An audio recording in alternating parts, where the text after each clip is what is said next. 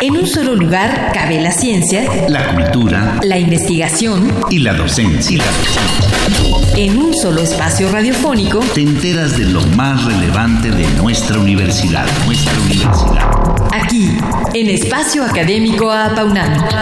El pluralismo ideológico, esencia de la universidad. Esencia de la universidad.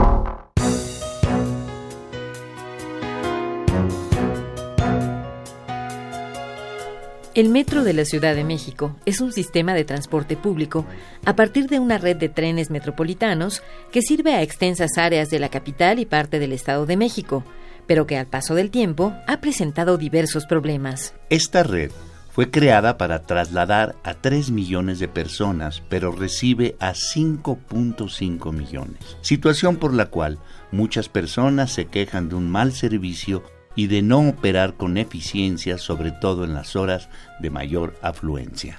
Ante esta situación, surgió la necesidad de implementar diversas investigaciones que trataran de atender estas contrariedades, y nuestra universidad participó en algunas de ellas. Una fue la que se desarrolló hace dos años en la línea 1 del metro, con el objetivo de analizar la dinámica de pasajeros y plantear estrategias de regulación para mejorar el proceso de ascenso y descenso. Hoy hablaremos acerca de cómo se llevó a cabo y de los resultados que arrojó. Bien, pues esta mañana nos acompaña en el estudio el maestro Gustavo Carreón Vázquez, quien viene a compartirnos eh, parte de una de las investigaciones que ha diseñado y que ha buscado ayudar a tener un mejor flujo de pasajeros en el sistema de transporte colectivo Metro aquí en la Ciudad de México. Bienvenido. Bienvenido, maestro. Muchas gracias. Buenos días, muchas gracias por la invitación y un saludo a su auditorio. Nuestro invitado es candidato a doctor por parte del posgrado en Ciencia e Ingeniería de la Computación de la UNAM, maestro en Dinámica no lineal y Sistemas Complejos por parte de la Universidad Autónoma de la Ciudad de México y licenciado en Ciencias de la Computación por la Facultad de Ciencias de la UNAM. Es miembro del personal académico del Instituto de Investigaciones Económicas y profesor de la Facultad de Ciencias. Como parte de su investigación doctoral, desarrolló el proyecto denominado Ascenso y Descenso Eficiente en Vagones, esto con el fin de regular este proceso en pasajeros del sistema de transporte colectivo Metro. Sus líneas de investigación son sistemas complejos, movilidad, sistemas de transporte público, modelación basada en agentes y vida artificial. Ha participado en congresos nacionales e internacionales con trabajos interdisciplinarios en los que ha empleado el enfoque de sistemas complejos. Maestro Carrión, ¿cómo y cuándo se diseñó este proyecto y cuáles fueron sus principales objetivos? Sí, esa es parte de mi investigación doctoral sobre sistemas de transporte público eh, y el equipo estuvo integrado por el doctor Carlos Gershenson y Luis Pineda, que son mis tutores del posgrado, y un estudiante, eh, alumno también del posgrado, Jorge Zapotecatl, junto con la diseñadora Tania Pérez. Eh, participamos en el primer premio a la innovación tecnológica del metro de la Ciudad de México para tratar de regular y hacer más eficientes los flujos de ascenso y de descenso en los vagones del metro. Eh, eso nos permitió, pues bueno, el tener, el ganar ese premio, tener acceso a, las instalaciones y así poder hacer la investigación, recabar datos eh, y sobre todo que la gente del metro nos dijera cuáles eran los problemas que teníamos que enfrentar. Bien, eh, ¿qué tipo de actividades tuvieron que llevarse a cabo para empezar a diseñar las nuevas estrategias que el tema necesitaba y en qué consistió cada una? Sí, eh, la primera estrategia que planteamos fue tener un vagón con entradas exclusivas, es decir, un vagón tiene cuatro puertas, entonces las laterales tenían que ser para entrar y las del medio para salir y eso permitiría hacer un flujo circular en el interior del vagón. Eh, de esta forma, la gente que a veces se queda en las puertas obstruyendo, pues tendría que moverse. Esa era como la hipótesis original. También eh, vimos que tenemos que crear los flujos. Estos flujos, pues son estrategias que los usuarios hacen para tratar de bajar de los vagones. Eh, y los esquemas o, o, estrategias que estábamos diseñando era justamente tratar de fomentar y de formar este, estos flujos. También... El flujo es como una manera más eficiente de entrar y salir, ¿no?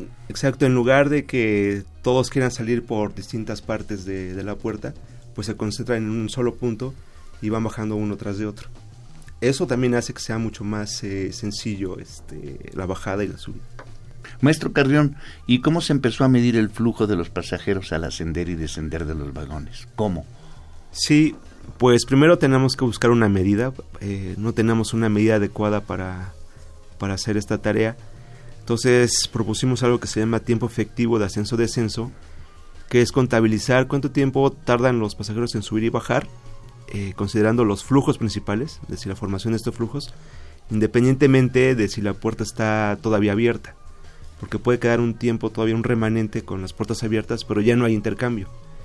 Entonces, eh, a través de ese tiempo efectivo, nos dimos cuenta que pues, la gente del metro en la Ciudad de México pues, sube muy rápido y baja muy rápido. Son intercambios que pueden durar 5 segundos, 10 segundos. Pero no quiere decir que sean limpios. Limpios respecto a que hay mucha fricción o que no hay fricción. ¿no? Nos dimos cuenta que serán muy intrincados, eh, a veces incluso violentos, pero este, rápidos. ¿no? Entonces, eh, un objetivo y la finalidad era tratar de regular estos flujos para que fueran menos violentos, eh, con menos fricción, muchos más ordenados. ¿Y, solamente para las horas pico? Eh, el plan, la estrategia está pensada para cualquier horario, ¿no? principalmente en horario pico, que es cuando este, pues hay gran afluencia de pasajeros y donde podemos ver la formación y la creación de estos flujos. Y bueno, para todos los que hemos subido al metro, es eh, muy gráfico todo lo que nos está contando. ¿Cuál fue su hipótesis y en cuántas fases se llevó a cabo la observación que tuvieron que hacer para realizar esta investigación? Sí, eh, justamente al observar los videos, tenemos una gran cantidad de videos, nos dimos cuenta que la gente trata de bajar y subir a través de la formación de flujos. Entonces uno de los objetivos era tratar de fomentar esta formación de flujos eh, y a la vez eh, que fuera menos violento, es decir, con menos fricción. Y por fricción nos referimos a todos los empujones, codazos, contacto que pueda haber. Entonces, si nosotros creamos estos flujos, pero de manera ordenada, entonces esas fricciones se podrían minimizar. Eh, nos comentabas, ahorita fuera del aire, me gustaría que lo ampliaras, como una persona se va eh, es la que rompe la fila y luego se, van uniendo otras personas atrás. Claro, también en los videos nos dimos cuenta que mucha gente al bajar pues sigue esta línea que se va formando o este flujo. Eh, la primera persona, cuando al abrir las puertas y va a bajar, entonces la primera persona se encuentra con el mundo de gente y va rompiendo, va haciendo paso. De ahí se pega una segunda atrás y una tercera, entonces se va formando una fila, un flujo. Si está muy saturado el vagón y uno no toma ese flujo, es muy difícil que baje por otra parte. Entonces hay que estar muy al pendiente de esta eh, formación de, flujo, porque a la vez la gente que está en el exterior quiere entrar. Entonces hay dos presiones, la, tanto la que sale como la que, la que entra. Pero bueno, este, el, objetivo es tratar de, minimizar todos estos empujones que, se observan y que todos hemos experimentado. Y dejar salir antes de poder entrar. Claro, también. Es decir, poner un orden al caos poner un orden al caos, exactamente, con esas palabras.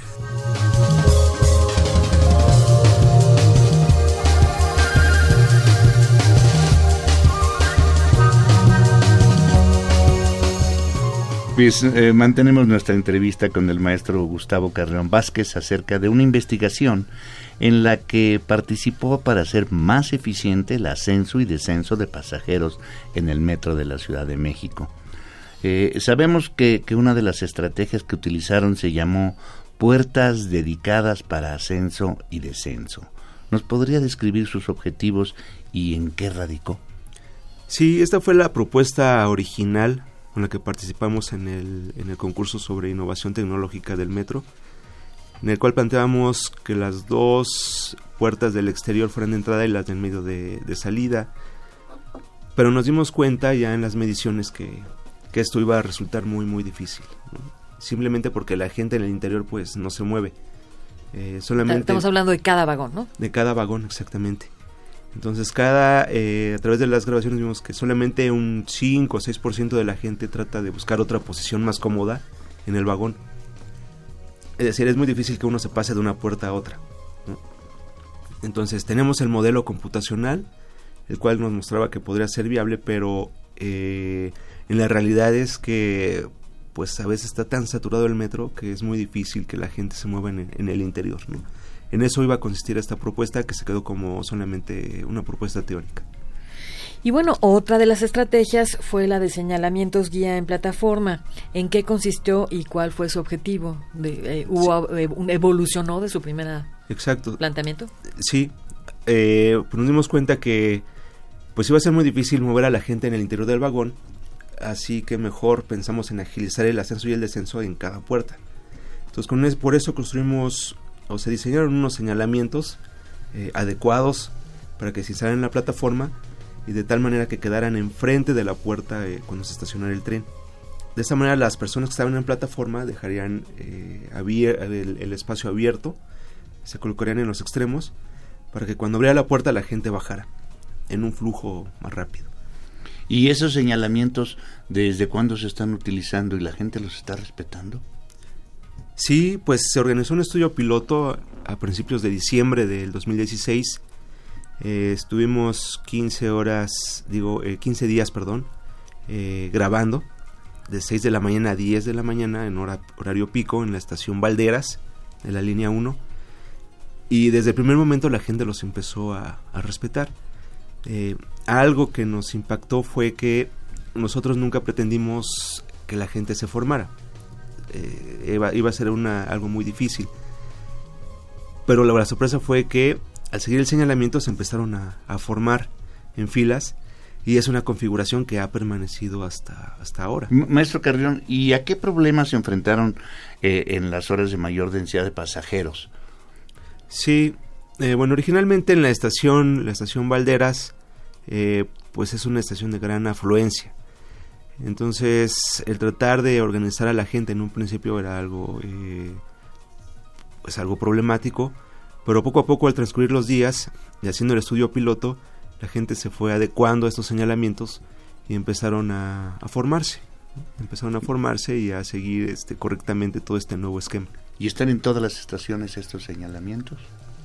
No, ahorita en la actualidad están en dos estaciones, eh, principalmente en estaciones de transferencia y de la línea 1 y de la línea 3.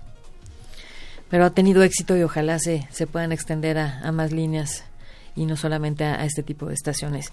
Pues maestro Gustavo Carreón Vázquez, gracias por haber venido a platicarnos acerca de este estudio. Lo esperamos la próxima semana para que profundicemos acerca de él y del desarrollo que ha tenido. Por lo pronto, muchas gracias. Muchas gracias. Gracias a ustedes.